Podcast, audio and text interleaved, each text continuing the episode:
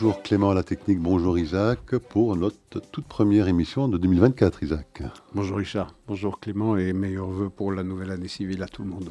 Tout à fait. espérons que, effectivement, l'année 2024 se terminera mieux que la manière dont s'est terminée l'année 2023, ça c'est certain. Alors, euh, bon, bah, parlons un tout petit peu de cette année 2024, puisque ce sera une année qui sera très riche en élections. Mhm. Euh, vous me disiez avant euh, le démarrage de l'émission que les élections qui auront lieu en 2024 euh, mobiliseront près de 50% de la population de la Terre. Moi, j'ai retenu euh, en tout cas quelques pays importants plus de la Belgique, puisqu'on sait qu'en Belgique, il y aura des élections évidemment au mois de juin, je pense. Oui, 9 ou 13. Euh, mais il y a également la Russie, l'Inde, l'Indonésie, les États-Unis évidemment, on en reparlera sûrement. Taïwan, euh, le week-end qui vient, là, c'est des, élections à gros enjeux, hein, puisqu'on sait qu'il y a des partis, euh, un parti qui est plutôt. indépendantiste. Indépendantiste, je dirais pas pro-Pékin, mais enfin disons un peu plus proche de Pékin. Et donc, prêt à maintenir le statu quo, disons. Exactement. Donc là, il faudra voir effectivement ce que sera le résultat de ces élections. Au Mexique aussi, je pense, en Afrique du Sud. Donc toute une série de pays euh, où des élections auront lieu. Donc euh, ça pourrait éventuellement changer les équilibres. En Inde En Inde, tout à fait aussi, la plus grande démocratie du monde. Alors en Israël, il n'y a pas d'élection de, prévue. Mais bon, évidemment, on se doute bien que euh, dès lors que cette guerre, alors si elle, elle, arrive à terme dans le courant de 2024, qui n'est pas certain du tout, hein, d'après les dernières déclarations euh, des chefs de guerre israéliens. Enfin, si elle devait arriver à terme dans le courant de 2024, il n'est pas du tout impossible, Isaac, que des élections soient euh, organisées euh, à la fin de cette guerre. oui, oui, il y aura des élections de toutes les façons à, la fin de la guerre, et je pense que ça arrivera dans le courant de 2024 parce que l'économie israélienne ne peut pas soutenir une guerre indéfiniment. Je veux dire, ça coûte très cher. Euh, il y a des dizaines de milliers d'individus qui se trouvent euh, au nord, à la frontière nord, euh, d'autres qui sont à Gaza, qui sont donc pas à leur travail, qui ne sont pas sur les bancs de l'université, qui ne participent pas à l'économie israélienne.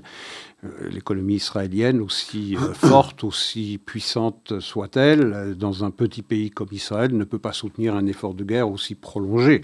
Donc il faudra que cette guerre trouve son épilogue euh, le plus rapidement possible. Effectivement, bon, les responsables militaires disent que cela durera encore plusieurs mois je gage que ça finira par se terminer euh, dans les mois qui viennent, euh, au printemps vraisemblablement de 2024. Maintenant, à quoi ressemblera cette guerre à partir de maintenant, puisque la phase 3 a commencé, on va vraisemblablement le commenter plus tard dans, dans notre émission. Mais c'est vrai qu'au terme de cette guerre, il y aura une commission d'enquête. Il semblerait qu'elle soit déjà plus ou moins constituée sur le plan militaire, puisqu'il y a une commission qui a été constituée avec Shaoul Mofaz, avec Tougerman, pour euh, étudier les raisons du fiasco du 7, euh, du 7 octobre. Ça a suscité d'ailleurs beaucoup de réactions de la part de, de de Smodrich, de certains membres du gouvernement du parti euh, du Premier ministre israélien, parce qu'ils estiment que Moshav, Mofaz et Tugerman ne sont pas des personnalités qui sont acceptables. Mais effectivement, il y aura certainement une consultation électorale en, Israël et peut-être, sinon probablement, un véritable tsunami politique. Euh, parce qu'il y a beaucoup de points de contact entre 2023 et 1973. Rappelez-vous ce qui s'est passé au terme de l'élection, euh, au terme de la guerre de, de, Kippour. Il y a eu la commission à Granat, il y a eu la démission de euh, Golda Meir, et puis euh, il y a eu l'élection de 1977 quatre ans plus tard. Begin, hein Begin, euh, effectivement, a mis un terme euh, à la toute-puissance du parti euh, travailliste dans la politique israélienne. Et, depuis 50 ans, pratiquement, on vit dans les conséquences de ce qui s'est passé après la guerre de 1973. Alors, est-ce que ça veut dire qu'il pourrait y avoir, ou qu'il pourrait y avoir un changement d'aussi grande ampleur euh, en 2024 suite à la guerre de, de 2023 Est-ce que ça va fabriquer un changement aussi euh, profond, aussi épocal? Et à quoi ressemblerait ce changement? On peut l'imaginer. On peut imaginer que la plupart des Israéliens, un grand nombre d'Israéliens en tout cas, chercheront de nouvelles têtes, des, des têtes qui ne faisaient pas partie du paysage politique israélien jusqu'au 7 euh, octobre, donc des personnalités issues de la société civile qui ne soient responsables en rien du fiasco du 7, euh, du 7 octobre.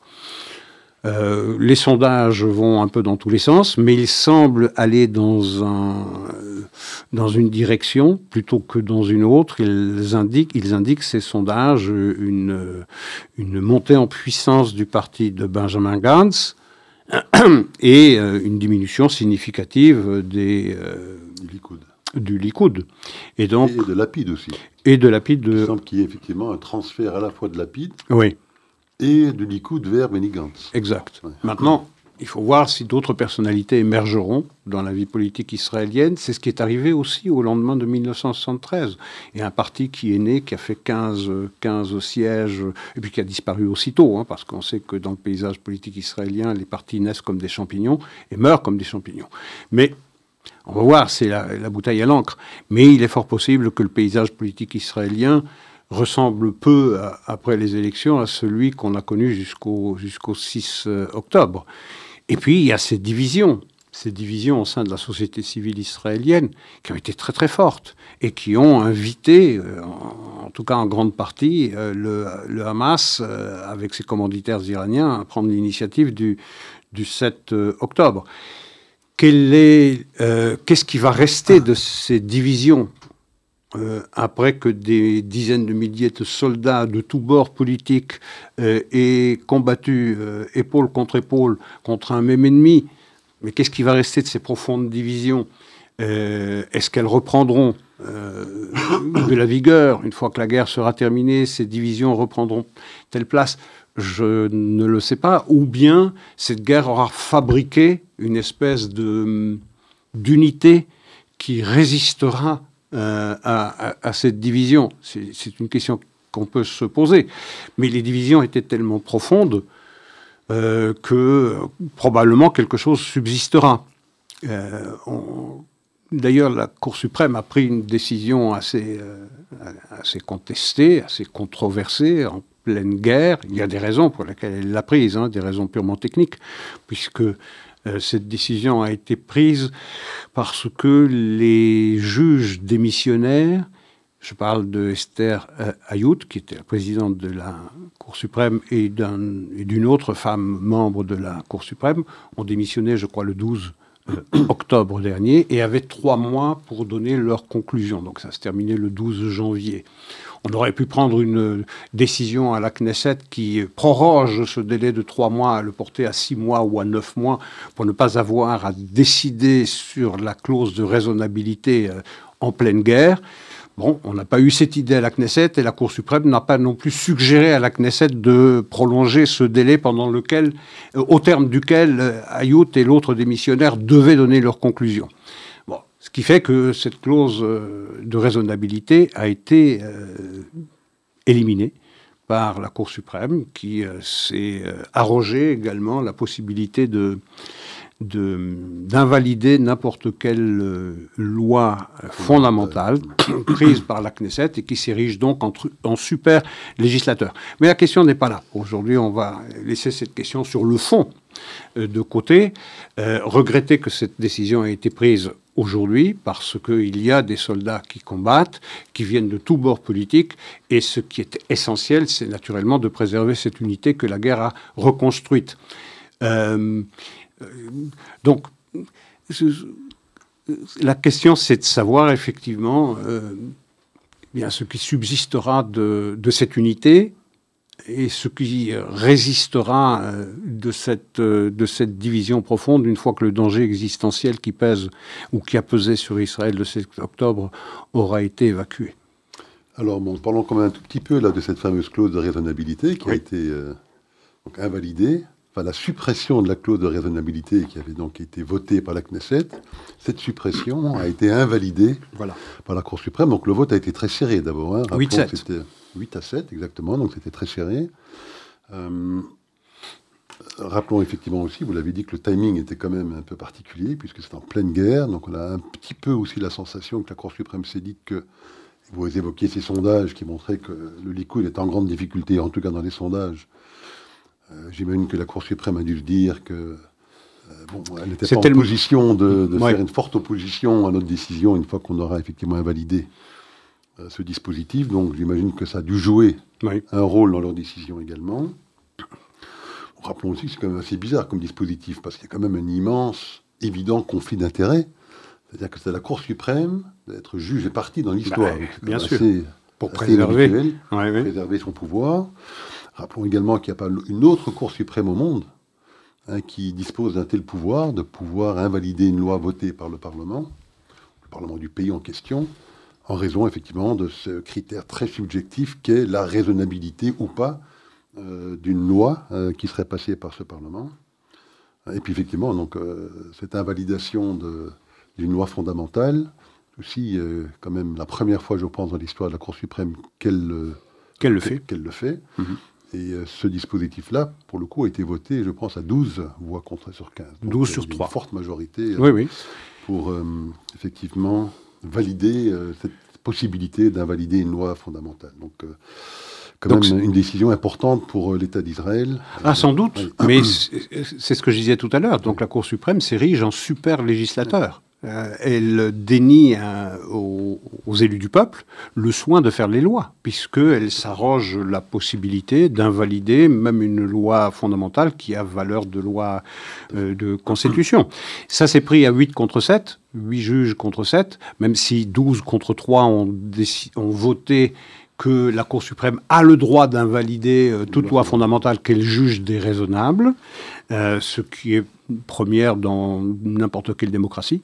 Ça n'existe pas une, Cour suprême qui euh, est à la fois juge et partie et qui a pris une décision qui signe une deuxième révolution judiciaire qui est au moins aussi importante que celle qui est arrivée dans les années 90 avec le juge Aaron Barak.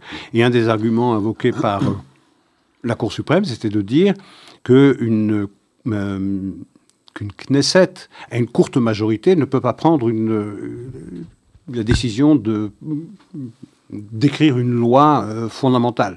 Mais on voit ici qu'à 8 contre 7, c'est à un siège près, c'est à une voix près que la Cour suprême a décidé d'invalider cette, ce, ce, dispositif. Donc, soulignons quand même et saluons quand même la réaction du gouvernement israélien du gouvernement israélien, des membres de la coalition, euh, qui ont décidé de ne pas polémiquer, de ne pas se saisir de cette décision pour le moins controversée, en particulier au moment où la décision a été prise par la Cour suprême, de, le 1er janvier, de ne pas polémiquer, de dire bien ce problème-là, on s'en occupera une fois que la guerre sera terminée, nous avons mieux à faire, nous avons plus urgent à faire, nous avons à nous occuper euh, de cette menace existentielle euh, incarnée par le, Hamas, par le Hezbollah, par l'Iran, par le terrorisme en Judée-Samarie, par les outils euh, en mer Rouge. Et donc nous avons des choses plus urgentes. Il s'agit de préserver l'unité c'est pas non plus une voix aussi responsable, ce n'est pas une voix aussi responsable qu'on a entendu dans les partis d'opposition, en particulier euh, chez euh, Yair Lapid, qui lui demande euh, la, démission, immédiate de Benjamin Netanyahu, fidèle à lui-même, Yair Lapid. Alors, effectivement, ils ont, avec la guerre à Gaza et tous les autres dangers que vous mentionnez, du pain sur la planche. Et c'est pour ça que j'étais un tout petit peu étonné quand vous sembliez être plutôt affirmatif en disant qu'il est probable que cette guerre se terminerait peut-être au printemps. 2024. Euh, bon, moi, j'écoutais euh, Yoav Galant, euh, mhm. je crois, ce week-end. Plusieurs mois. Il disait plusieurs mois. Il disait peut-être pour tout le cours de l'année 2024, j'ai entendu dire que ça mhm. pourrait durer pendant toute l'année 2024. Le chef d'état-major également, Lévy, semblait dire la même chose. Et puis effectivement, il y a surtout ces autres dangers, en particulier le danger au nord, avec les, le Hezbollah. On sait qu'il y a des, bon, des, des, roquettes qui sont tirées tous les jours c'est qu'il y a des tentatives diplomatiques également de résoudre ce problème mhm. diplomatiquement en euh, poussant le Hezbollah à se retirer à 40 km au-delà du Litanie. Mais enfin, on sait également que les Israéliens ne peuvent pas vivre avec ce danger à leurs frontières. Et donc, euh, bon, il n'est pas impossible que cette guerre à Gaza perdure plus longtemps que le printemps 2024. Et puis, il n'est pas aussi impossible, Isaac, que qu'elle se prolonge avec une guerre déclenchée par ah. Israël contre les Hezbollah. Il y a beaucoup de questions qui se posent aujourd'hui, c'est toujours la même d'ailleurs. Euh, the day after, après la fin de euh, la guerre à Gaza. D'abord, le printemps 2024, euh, c'est jusqu'au mois de juin, hein, donc ça laisse, euh, ça laisse six mois. Ça laisse six mois, c'est considérable. Et puis, je ne suis pas certain non plus qu'on va sanctionner par un coup de sifflet la fin de la guerre. Elle peut se terminer sans que personne ne dise la guerre est terminée. Et de toutes les façons, elle est en train de changer de d'âme, cette guerre-là, puisque les responsables militaires israéliens disent que désormais Tzal est rentré dans la phase 3 et on commence à voir à quoi ressemble cette phase 3 par rapport à la phase 1 et à la phase 2. En quoi consiste cette phase 3 Eh bien, c'est une diminution de l'intensité de la guerre. C'est-à-dire que la guerre qui se livre aujourd'hui à Khan Younes ne ressemble pas beaucoup à la guerre qu'Israël a livrée au nord de Gaza, dans Gaza City et euh, au centre de la bande de, de euh, côtière. Pourquoi? Parce qu'il y a la pression américaine qui est très très forte sur les Israéliens, qui aujourd'hui disent qu'ils ont de eux-mêmes changé de stratégie, mais on voit bien que c'est euh, la main puissante de l'Amérique qui fait pression sur les Israéliens pour que les combats baissent d'intensité et que de plus en plus d'opérations spéciales, euh, d'élimination ciblée soit menée par les Israéliens, pas une guerre totale avec l'appui aérien tel qu'on l'a connu à, dans, à, Gazaville, au nord de la bande de Gaza et au centre. Donc, euh, Khan Younes, c'est pas tout à fait la même chose. Je me rappelle, euh, pendant les premières semaines de la guerre, on parlait de 100, 200, 300 cibles qui étaient visées par, euh, par Tsahal, par l'armée de l'air, qui venait en soutien des troupes euh, au sol pour faciliter leur travail. Aujourd'hui, ou hier, on a fait 30 cibles 30 euh, cibles ont été euh, visées par euh, l'armée israélienne. Donc on voit déjà une diminution de l'activité militaire. et on entend chez certains responsables militaires aussi des modulations dans, dans leurs propos par rapport au but de guerre. C'est-à-dire que le Premier ministre israélien continue de dire que le but de guerre, c'est l'éradication du Hamas, qu'il ne pourra plus exister sur le plan militaire, qu'il ne pourra plus peser non plus sur l'avenir politique de la bande de Gaza mais on entend déjà une petite musique euh, chez les responsables militaires dire que euh, le but de guerre ne serait pas une éradication totale du Hamas, mais ce serait un affaiblissement très significatif qui le priverait de l'essentiel de son atout militaire. Donc on entend déjà quelque chose qui ressemble à un, changement dans la, finalité de, de, cette guerre. Et ensuite, la, pression internationale qui laisse entendre, aussi bien des États-Unis, de l'Union européenne, de la Ligue arabe, euh, qui euh, semble s'accommoder d'une... Euh, existence du Hamas après la guerre, sur un plan, sur un plan politique. Bon, euh, donc, je ne suis pas sûr que ça ira au-delà du, au-delà du mois de mai, euh, juin, euh, mais de toutes les façons, on sera, on sera plus dans un combat lié, euh, qui, ressemblerait à du contre-terrorisme plutôt qu'à une opération militaire de grande envergure telle qu'on l'a connue jusque, jusque pratiquement à la fin de l'année 2023. Mais effectivement, une fois que la menace qu'il s'agisse de l'élimination totale du Hamas ou bien de son affaiblissement très significatif, ben, il y a toujours cette menace au nord qui existe. Et il y a toujours cette menace au nord-est euh, qui existe, c'est-à-dire euh, l'Iran. Euh, il y a toujours ces menaces en Judée-Samarie qui existent. Vous savez, aujourd'hui, on est... Pourquoi est-ce qu'Israël détruit à Gaza l'essentiel de l'infrastructure euh, les bâtiments, 70% des bâtiments ont été détruits, nous dit-on. Euh, mais c'est pour pouvoir accéder à toute cette infrastructure souterraine qui existe. On sait aussi que cette euh, infrastructure souterraine existe à la frontière nord. Bien, rappelez-vous, en 2018, l'armée israélienne avait, après avoir été informée par les habitants des localités qui se trouvent à la frontière nord d'Israël, qu'ils entendaient des bruits, on creusait euh, pas loin de chez eux, l'armée israélienne est intervenue et, effectivement a révélé qu'il existait un réseau de tunnels qui passait sous la, sous la frontière euh, israélo-libanaise. Mais qui dit qui dit qu'une même infrastructure souterraine n'existe pas en Judée-Samarie? Euh, Je veux dire, Oh non, mais c'est important. Y a quand même des moyens de contrôle quand même plus. Mais je n'en suis pas mais je n'en suis, je n'en suis pas sûr. Je n'en suis pas sûr du tout. Je veux dire, l'armée israélienne a été surprise par euh, les 500 km du métro euh, gazaoui.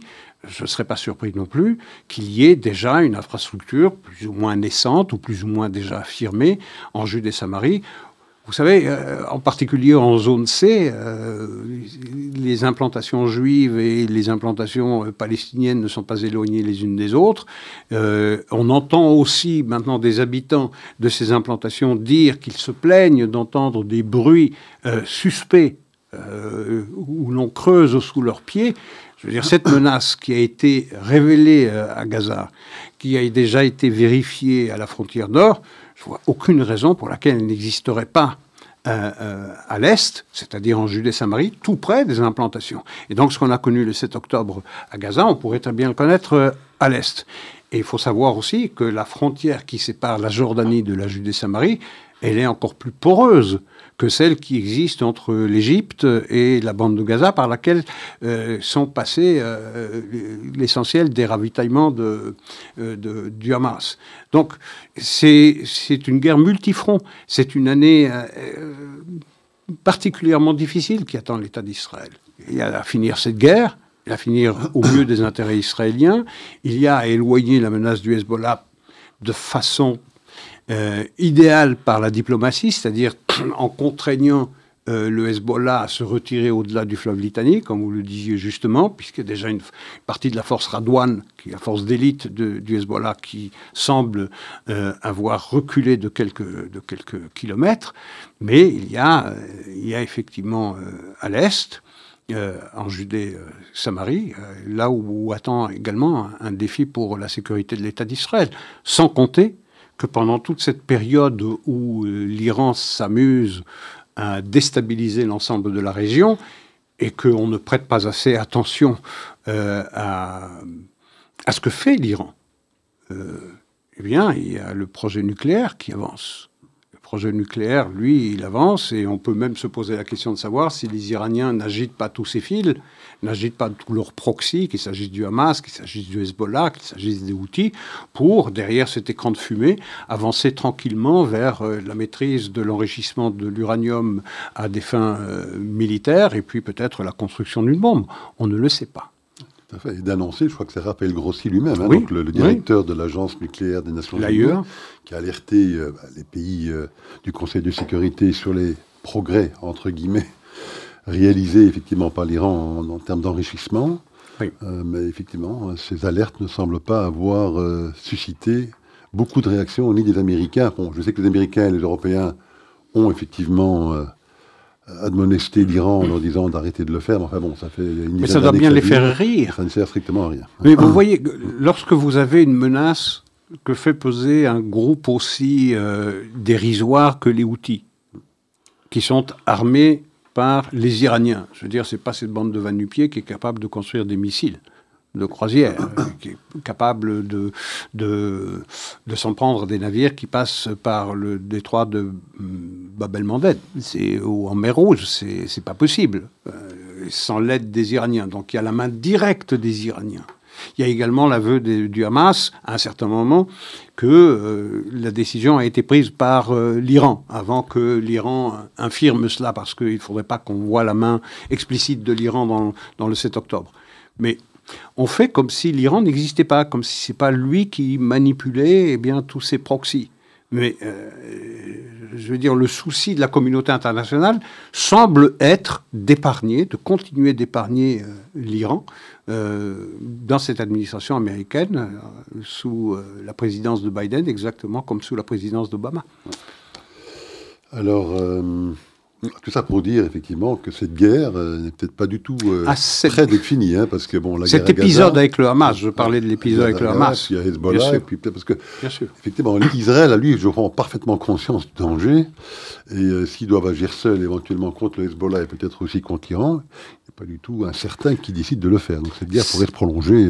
c'est possible, mais le problème pour Israël, comme pour l'Ukraine d'ailleurs, fais une petite parenthèse, c'est lorsque vous n'êtes pas parfaitement autonome et que vous dépendez euh, pour votre euh, approvisionnement militaire euh, d'un grand parrain, comme les États-Unis, eh ben, vous ne pouvez pas faire comme si, euh, comme si ce que vous disiez les États-Unis ne comptait pour rien.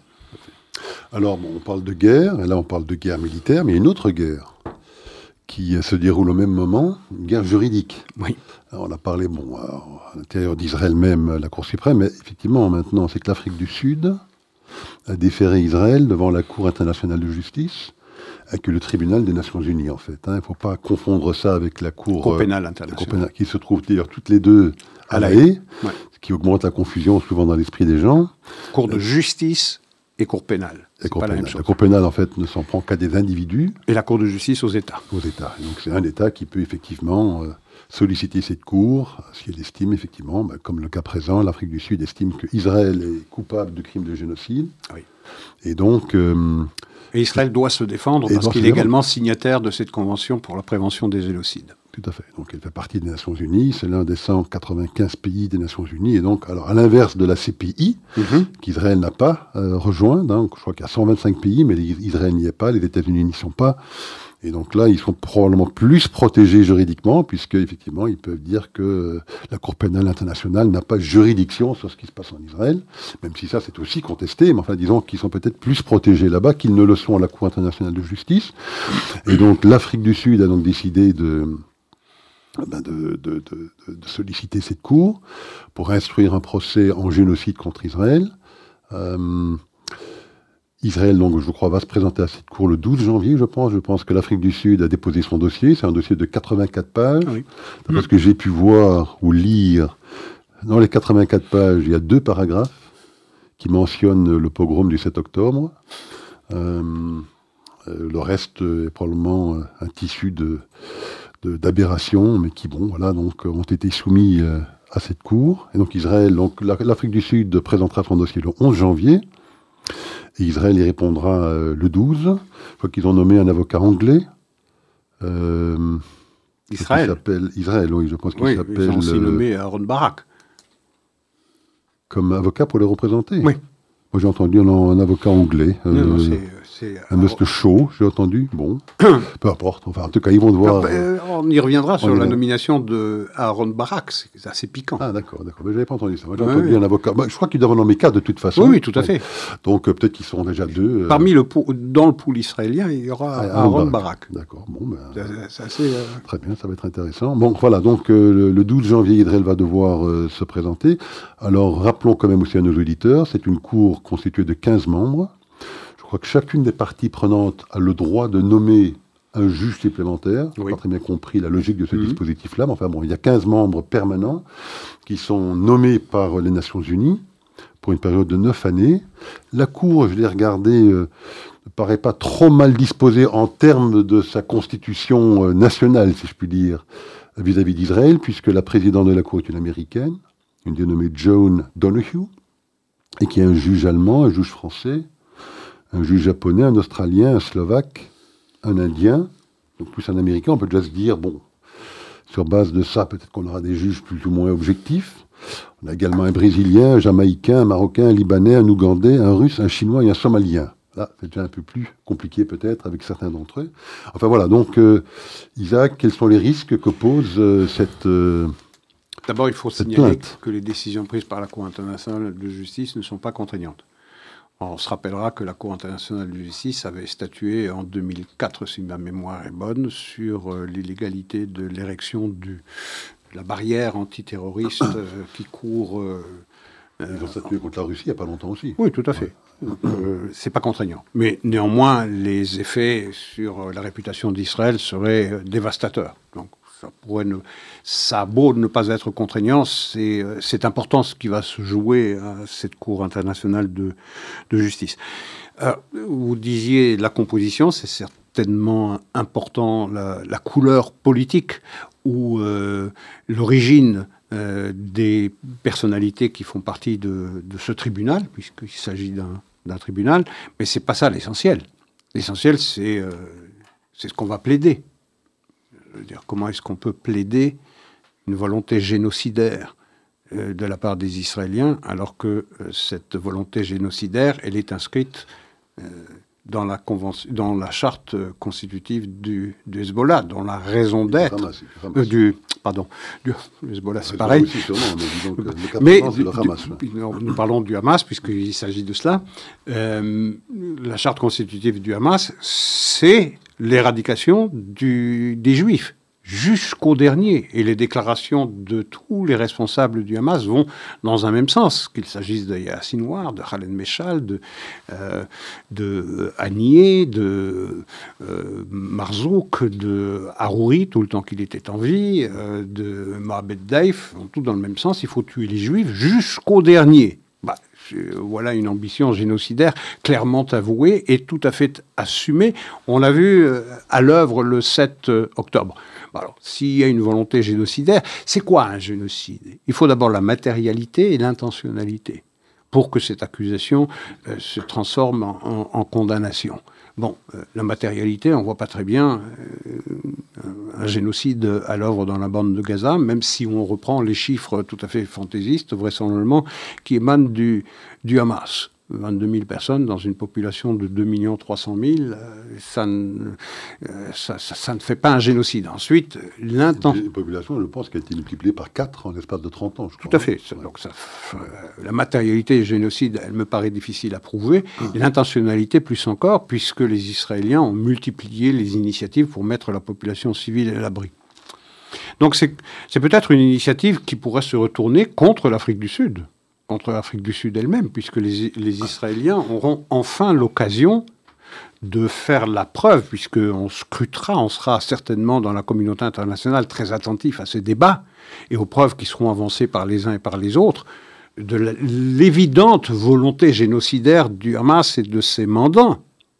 Alors que ce sera extraordinairement difficile, face aux preuves apportées par les Israéliens, pour mettre précisément les populations gazaouis à l'abri de leurs actions militaires, je veux dire, ça pourrait se retourner contre ceux qui ont lancé cette, euh, cette procédure si on a effectivement euh, un tribunal qui euh, raisonnera et qui ne se laissera pas aller au, au délire que l'on connaît depuis le 7 octobre partout en Occident.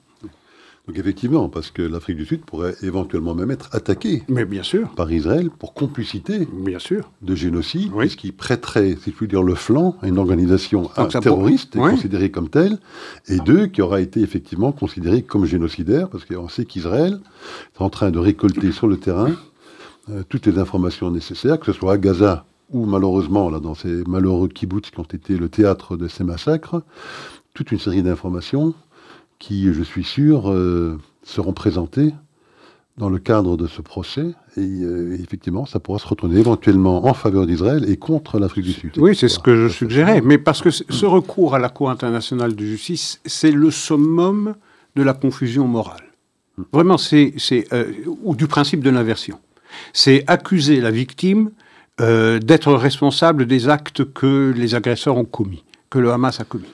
Le Hamas a commis un génocide parce qu'il y avait matérialité le 7 octobre et intentionnalité, très clairement. C'est une entreprise génocidaire le 7 octobre. Et qu'est-ce qu'on fait? Eh bien, dans ce principe d'inversion, c'est ceux qui se défendent qui deviennent les bourreaux. Euh, alors qu'ils multiplient les, euh, les, précautions pour mettre la population civile euh, à l'abri. C'est la manifestation la plus éclatante de la confusion morale dans laquelle verse la communauté internationale, déjà pour accepter cette, euh, euh, cette initiative prise par l'Afrique du Sud, qui, je l'espère, je l'espère, se retournera contre elle et enverra un message à tous ceux qui se laissent aller à des délires aussi, aussi abjects. Il semblerait-il aussi que l'autorité palestinienne aurait euh, aidé l'Afrique du Sud dans la préparation de ce dossier. Tout à fait. On peut toujours compter sur elle. qui n'a jamais condamner encore les, euh, le pogrom du 7 octobre. Autorité palestinienne qui n'a jamais condamné ce qui s'est passé le 7 octobre et dont les responsables politiques appellent à une unité euh, pour la gestion de Gaza après la guerre. C'est-à-dire qu'ils appellent à la fois le djihad islamique, à la fois le Hamas, dans une espèce de, de direction commune pour prendre en main les affaires de Gaza une fois que la guerre sera terminée. Alors vous parliez de l'Iran il y a quelques instants. Euh, vous parliez également donc, de Harouri, le, numéro 2 de la branche dite politique euh, du Hamas à oui, Il était cofondateur de la branche militaire. Hein. Oui, c'est ça. Ça me fait toujours rire, ces histoires de distinction politique. Oui. mais enfin, puisque vous la faites. mais je disais soi-disant. Oui, oui soi-disant, vous avez raison. mais donc, il y a eu l'élimination de Salé Harouri avec cette, ce ciblage très précis dans le plein. La cuisine est intacte, qu'on se rassure. Très bien. Et. Euh, en plein territoire du Hezbollah en plus. Hein. Euh, la réponse de Nasrallah a été euh, aussi misérable que lorsque la guerre a été déclenchée. Hein. donc c'est de gros discours pour pas grand-chose. Donc il est clair que de leur côté, ils n'ont pas vraiment envie de déclencher quoi que ce soit pour l'instant. Pour l'instant. Mais ça revient effectivement encore à ce problème iranien. Il n'est pas du tout impossible qu'ils attendent effectivement, peut-être encore un an ou deux, le temps nécessaire pour l'Iran de, effectivement, euh, de, finir son développement nucléaire, de pouvoir annoncer à la Terre entière, voilà, ils ont maintenant suffisamment de matière fissible pour construire 10, 15, 20 bombes et changer complètement la donne sur le terrain. Euh, mais l'Iran, effectivement, a aussi euh, subi deux revers, l'un probablement de la part d'Israël également, puisqu'ils ont ciblé un très haut responsable des gardes révolutionnaires, Moussavi, Sayed Ravi Moussavi, euh, et puis cet attentat qui a eu lieu il y a quelques jours euh, dans le sud-est de l'Iran. Dans lequel Israël n'est pour rien. Probablement, j'imagine. Non, non, pas probablement. Soyons plus assertifs, certainement. Euh, cet attentat donc, qui a eu lieu dans le cadre des commémorations de, ben, de l'élimination de Soleimani par les Américains il y a trois ans déjà. donc plus de 100 morts ça montre quand même euh, une certaine faiblesse, c'est pas dire une forte faiblesse en Iran. Rappelons que l'Iran, c'est un pays euh, euh, dont 45% de la population sont des minorités. Hein, il y a des Azéris, il y a des Arabes sunnites, il y a des Kurdes, il y a des Turkmènes. bon, je les ai peut-être pas tous en tête, mais enfin, il y a toute une série de minorités qui sont effectivement qui constituent près de la moitié de la population beaucoup d'entre elles qui sont euh, traitées comme des... Euh, les Arabes, en particulier, d'ailleurs. Et surtout les sunnites. Mhm. Euh, on sait qu'il y a de fortes tensions également avec les talibans, particulièrement pour tout ce qui est la gestion de l'eau avec la rivière Helmand à la, frontière, à la frontière avec l'Afghanistan. donc c'est un pays quand même qui... bon, c'est que l'économie iranienne est aussi... un désastre absolu, la crise de l'eau, enfin la, L'économie est effectivement très très faible. Ils sont soutenus effectivement par leur exportation pétrolière.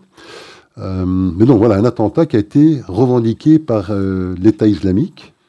Alors Isaac, euh, c'est quoi la logique d'un attentat de l'État islamique contre la République iranienne?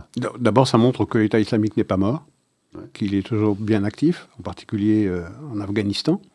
que la mosaïque iranienne elle est fragile, puisque vous le rappeliez justement, c'est un peu plus de la moitié seulement qui sont des Perses. Les autres, sont des minorités. Forte minorité azérie à, à la frontière entre l'Azerbaïdjan euh, et l'Iran. Puis vous avez euh, au sud-ouest, euh, vous avez une minorité.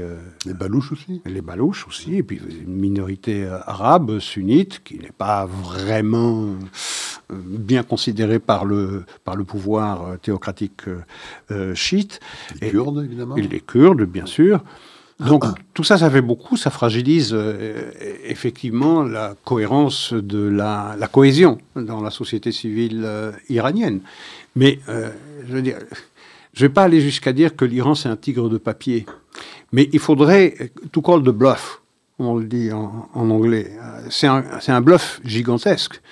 La véritable force de l'Iran, c'est la faiblesse de l'Occident dans sa réaction à l'Iran il faudrait, faudrait vraiment attaquer euh, l'Iran pour révéler en réalité sa fragilité. Parce que euh, si effectivement euh, l'Iran a retrouvé des couleurs sur le plan financier grâce à l'administration américaine qui lui a permis d'exporter son pétrole et son gaz, en particulier euh, aux, Chinois, et de faire rentrer dans les caisses du trésor iranien des dizaines de milliards de dollars qui faisaient cruellement défaut à, l'Iran tout le temps qu'il y avait Donald Trump à la tête des États-Unis. Rappelez-vous, il n'y avait plus que 4 milliards de réserves de change. Hein en Iran à la fin de 2020, au moment où, euh, où Donald Trump a cédé le pouvoir à, Joe Biden. Aujourd'hui, c'est plusieurs dizaines de milliards de dollars parce qu'il y a eu des dérogations qui ont été accordées à, l'Iran pour pouvoir exporter euh, ses, produits euh, fossiles à la Chine en particulier. C'est-à-dire que la Chine n'est plus visée par des sanctions américaines si elle achète le pétrole iranien. je veux dire, du temps de Trump, l'Iran exportait 400 000 barils jour. Aujourd'hui, c'est 3 millions et demi. Ça veut dire presque 10 fois plus. Euh, on a renforcé l'Iran. Quelle est la finalité? Quelle est la logique dans l'administration américaine d'Obama et de Biden de faire de l'Iran, qui est le principal, qui est l'ennemi déclaré des États-Unis, qui est l'ennemi déclaré de l'allié des États-Unis, qu'est Israël, qui est l'ennemi déclaré de l'Occident, quelle est donc la raison qui fait que les États-Unis épargnent à ce point les Iraniens et font tout et déploient tout ce qu'il est possible de déployer sur le plan diplomatique pour éviter une guerre avec l'Iran qui est inéluctable si on veut retrouver un semblant de sécurité et d'équilibre dans cette région dont le principal acteur euh, est l'Iran. Celui qui le, le, protagoniste qui instille de l'insécurité, de la fragilité dans toute cette région, je veux dire n'importe quel stratège, n'importe quel analyste le sait, c'est l'Iran. Et tout le temps que l'Iran aura la possibilité d'agir, il en sera ainsi. Donc si on veut pacifier cette région, il faudrait éliminer son élément perturbateur qui est l'Iran. Or, c'est exactement le contraire que l'on fait aux États-Unis, que l'on fait à Washington. On l'a fait comme ça de 2008 à 2016 et on le fait de 2020 à 2024. Tout est fait à Washington pour éviter euh, une confrontation avec l'Iran qui paraît inévitable, parce que sinon, bah, on va se trouver avec un Iran de plus en plus riche, euh, de plus en plus... Avec l'arme nucléaire, surtout. Exactement, de plus en plus riche, de plus en plus conscient de la euh, pusillanimité occidentale, et qui, à l'horizon de quelques années seulement, un an, deux ans pour mettre au point une bombe, deviendra une puissance nucléaire. Et on sait aussi que c'est l'Iran qui alimente maintenant la Russie en armement, en que ce soit des drones, des missiles, etc. La Corée du Nord aussi, semblerait-il, pour l'instant, fait la même chose. donc effectivement, je suis comme vous, j'ai euh, beaucoup de mal à comprendre cette stratégie américaine vis-à-vis de l'Iran, alors qu'effectivement, si on arrivait à couper la tête du serpent... Oui, euh, c'est ce que Naftali Bennett disait, il faut s'en prendre à la tête. Euh, à la tête. Mais on se trouve dans une situation, c'est quand même énorme, cette affaire-là, où l'Amérique finance, finance par les dérogations qu'elle a accordées à l'Iran pour ses exportations, finance l'effort de guerre et euh, la stratégie de déstabilisation régionale menée par l'Iran. L'Amérique finance l'Iran. Et pas que l'Iran, il finance également l'UNRWA. Oui, bien sûr. Et on sait que c'est euh, l'UNRWA, on sait que c'est là qu'on forme hein, les futurs terroristes de demain, puisque c'est dans les écoles de l'UNRWA que, que ce matériel antisémite euh, se déploient pour faire en sorte que les jeunes gazaouis d'aujourd'hui se transforment en terroristes de demain. Et quelle est une des premières décisions qui a été prise par l'administration américaine? C'est de rétablir le financement de l'UNRWA. C'est de rétablir le financement de l'autorité palestinienne. Et on parle du soutien euh, de l'Amérique à Israël, mais c'est un soutien qui est véritablement sujet à caution. Euh, je veux dire, de plus en plus, les pressions américaines se font sentir sur euh, Israël pour changer de stratégie militaire, de tactique militaire. On en a parlé. Euh, Ils supportent Israël, Isaac, comme l'accord L'accord qui soutient le, pendu. Oui, mais on exagère un peu, mais enfin, disons. Non, on, force un peu le trait, mais on n'en est, pas, on est pas loin. Je veux dire, on devrait un véritable allié. Il offrirait à Israël un plein et entier soutien jusque à l'éradication du Hamas et, euh, du Hezbollah et euh, faire peser sur l'Iran une menace de destruction s'il ne change pas. Or, aujourd'hui, ce qu'on voit de la part des Américains, ben, c'est un soutien qui est de plus en plus, euh, qui est chichement donné, où on fait pression sur Israël, où on a transformé cette guerre en crise humanitaire que l'on pourrait résoudre en mettant les populations civiles qui sont extrêmement nombreuses à souhaiter quitter la bande de Gaza, ne fût-ce que provisoirement pour se mettre à l'abri des combats. À quelques kilomètres de là, il y a l'Égypte qui a une frontière de 14 kilomètres. Euh, et les Américains, au lieu de tordre le bras des Égyptiens pour qu'ils ouvrent leurs frontières, pour mettre ces centaines de milliers de Gazaouis à l'abri, euh, eh bien, euh, au lieu de tordre le bras aux Égyptiens, ils ont permis aux Égyptiens de sceller leurs frontières euh, de façon plus hermétique encore. Ce qui veut dire que les Américains condamnent les civils gazaouis à servir de boucliers humains au Hamas. Tout à fait. Une fois qu'il sera en Égypte, il pourrait éventuellement aussi hein, faire des demandes de droit d'asile Bien sûr. Hein, comme l'ont fait les Ukrainiens. Je crois qu'il y a 6 ou 7 millions d'Ukrainiens qui aujourd'hui bénéficient de ce droit ici en Europe euh, de manière générale. Les Syriens, je pense qu'il y en a 10 à 12 millions qui, sont, hors frontières. Oui, Beaucoup d'entre eux en Turquie, mais beaucoup sont rentrés en Europe. On se souviendra également que l'Allemagne en a accueilli un million lorsqu'Angela Merkel était au pouvoir, effectivement, c'est le grand silence lorsqu'il s'agit d'accueillir les Gazaouites comme réfugiés ah, dans les pays. C'est plus que le grand silence. On a entendu euh, Anthony Blinken, le secrétaire d'État aux Affaires étrangères américain, être très vocal là-dessus. Il a dit non, les États-Unis sont contre le déplacement même provisoire de populations gazaouis, mais il s'agit de les mettre à l'abri. Il s'agit de les mettre à l'abri, ce qui faciliterait d'ailleurs l'intervention militaire israélienne, avec des dégâts moindres dans la population, des dégâts collatéraux moindres dans la population civile. Non, non, non, non, non. Il faut qu'ils soient exposés. Il faut qu'ils compliquent euh, les efforts de guerre euh, israéliens pour éradiquer le Hamas, dont les Américains disent que c'est également un but de guerre pour eux. Euh, je veux dire, il y a une incohérence totale dans la politique américaine. Et cette, incohérence totale américaine, on la retrouve également donc, dans ces fameuses universités. Hein, donc, profitons peut-être des dernières quelques minutes qui nous restent pour évoquer effectivement euh, le tout dernier chapitre. Mhm. Ah, peut-être pas le tout dernier, on verra. En tout cas, un nouveau chapitre dans cet épisode euh, des universités américaines. Bon, on a parlé longuement de Claudine Gay, la présidente de Harvard. Hein, elle a été nommée il y a environ 5-6 mois. 6 mois. 6 mois. Euh, pour une simple raison évidente, c'est qu'elle est une femme. Femme et noire. Qu'elle est noire qu'elle fait partie de, euh, de ce mouvement woke DEI, hein, euh, qui, euh, qui était les critères évidemment essentiels pour pouvoir trouver quelqu'un et le nommer à ce poste. Bon, elle a fini par démissionner, parce que de nouveaux exemples de plagiat, je crois encore... 50. 50 en tout, mais disons qu'il y en a encore une demi-douzaine qui sont sortis en fin de semaine dernière, et ça, ça a été, je pense, le nail in the coffin, comme on dit en anglais, le dernier clou dans, le, dans, le, dans la tombe dans le cercueil. Euh, bon, euh, sa démission, euh, semblerait-il, a plus été causée par ses problèmes de plagiat que par son audition désastreuse du 5 décembre, du 5 décembre au Congrès américain, où elle a été incapable hein, de clairement expliquer que l'appel au génocide des Juifs sur son université était véritablement un harcèlement de cette population et donc contraire au code éthique. Aux règles de ah, cette université, c'était d'après elle, en fonction du contexte. Donc c'est pas ça qui... J'imagine que ça a contribué, en tout cas ça a contribué à révéler un petit peu la nature de ce qui se passe dans ces universités et à inciter pas mal de conservateurs, en tout cas de chercheurs, à vérifier effectivement s'il n'avait pas parce que ces histoires de plagiat, c'est pas nouveau. Hein. Moi, j'ai entendu ces histoires de plagiat il y a déjà quelques temps. Enfin, en tout cas, ça a poussé, j'imagine, pas mal d'observateurs à aller les repêcher et les, faire resurfacer pour que les gens en aient parfaitement conscience. Enfin, on a quand même le sentiment que c'est surtout ces histoires de plagiat, beaucoup plus que son incapacité à gérer le problème d'antisémitisme sur son campus qui aura eu finalement raison de sa peau. Alors, je ne sais pas quelle est la part dans l'accusation enfin, qui est euh, portée contre Claudine Gay, euh, de son incapacité à réagir aux appels à génocide, euh, au génocide des Juifs, ou bien de son de ces occurrences qui ont été révélées pour le plagiat. Hein. D'abord, sa contribution universitaire, elle est pratiquement nulle.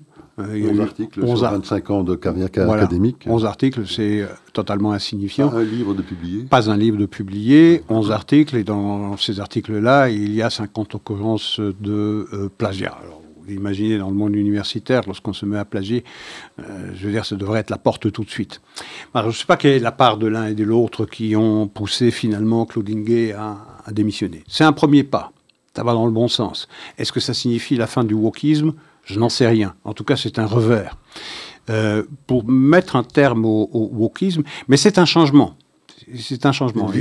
C'est une victoire, incontestablement. La démission de Liz euh, McGill de University Penn, maintenant de, euh, de Claudine Gay, peut-être demain de Kornblut du MIT, ça montre une, une réaction, une réaction de la part de la société civile, d'abord, euh, ensuite des responsables politiques et des responsables euh, euh, académiques. Est-ce que ça signe la fin du wokisme? Non. Pour que le wokisme prenne fin, il faut mettre un terme au gouvernement DEI, c'est-à-dire Diversity, Equity, inclusion, parce que c'est le gouvernement DEI qui a mis en place Claudine Gay, qui a mis en place Liz McGill, et c'est cela qu'il faut démanteler impérativement. Ça prendra du temps. Est-ce que euh, on se contentera de ces démissions c'est vrai, grandes, dans la plus grande université américaine et peut-être la plus grande université mondiale? Euh, J'espère que non. J'espère que non. Euh, est-ce que cela fera prendre conscience qu'on est allé trop loin? Laissons l'affaire de plagiat. Mais le 5 décembre, ça a marqué les esprits quand même. Et là, le 5 décembre, on n'a pas parlé de plagiat.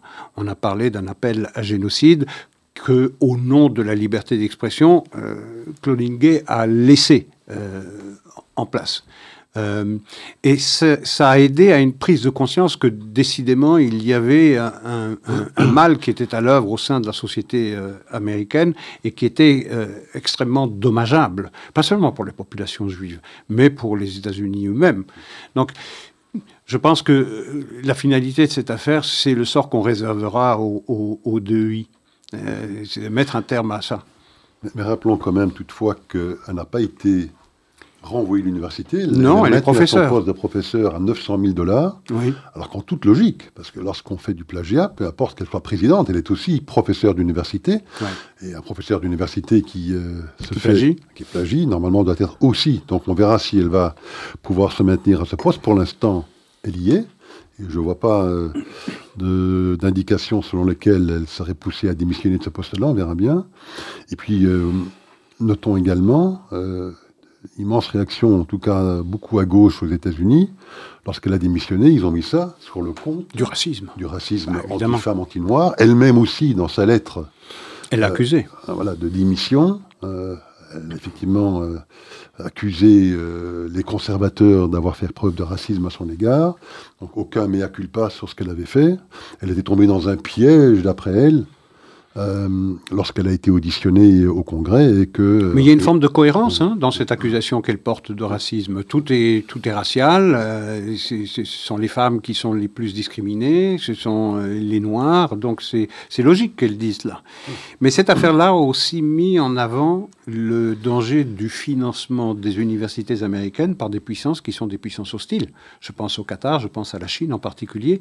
On a parlé de chiffres ahurissants. De la part du Qatar, c'est 5 milliards de dollars ces 20 dernières années au bénéfice d'universités euh, qui, lentement mais sûrement, ont travaillé à, ce que eh bien, l'après 7 octobre qu'on a connu dans les universités américaines ressemble à celui qu'on a vu. Parce qu'il y a ce, ce financement, ce, euh, continuelle avec des moyens considérables, euh, la mise en place de nouvelles études moyen-orientales où il y a une diabolisation, une démonisation euh, d'Israël, ça, a ça a fini par porter ses fruits. Donc on a mis en évidence ce financement-là auquel il faudrait mettre un terme. Alors elle a été remplacée, pour terminer sur ce sujet, par euh, Alan Garber.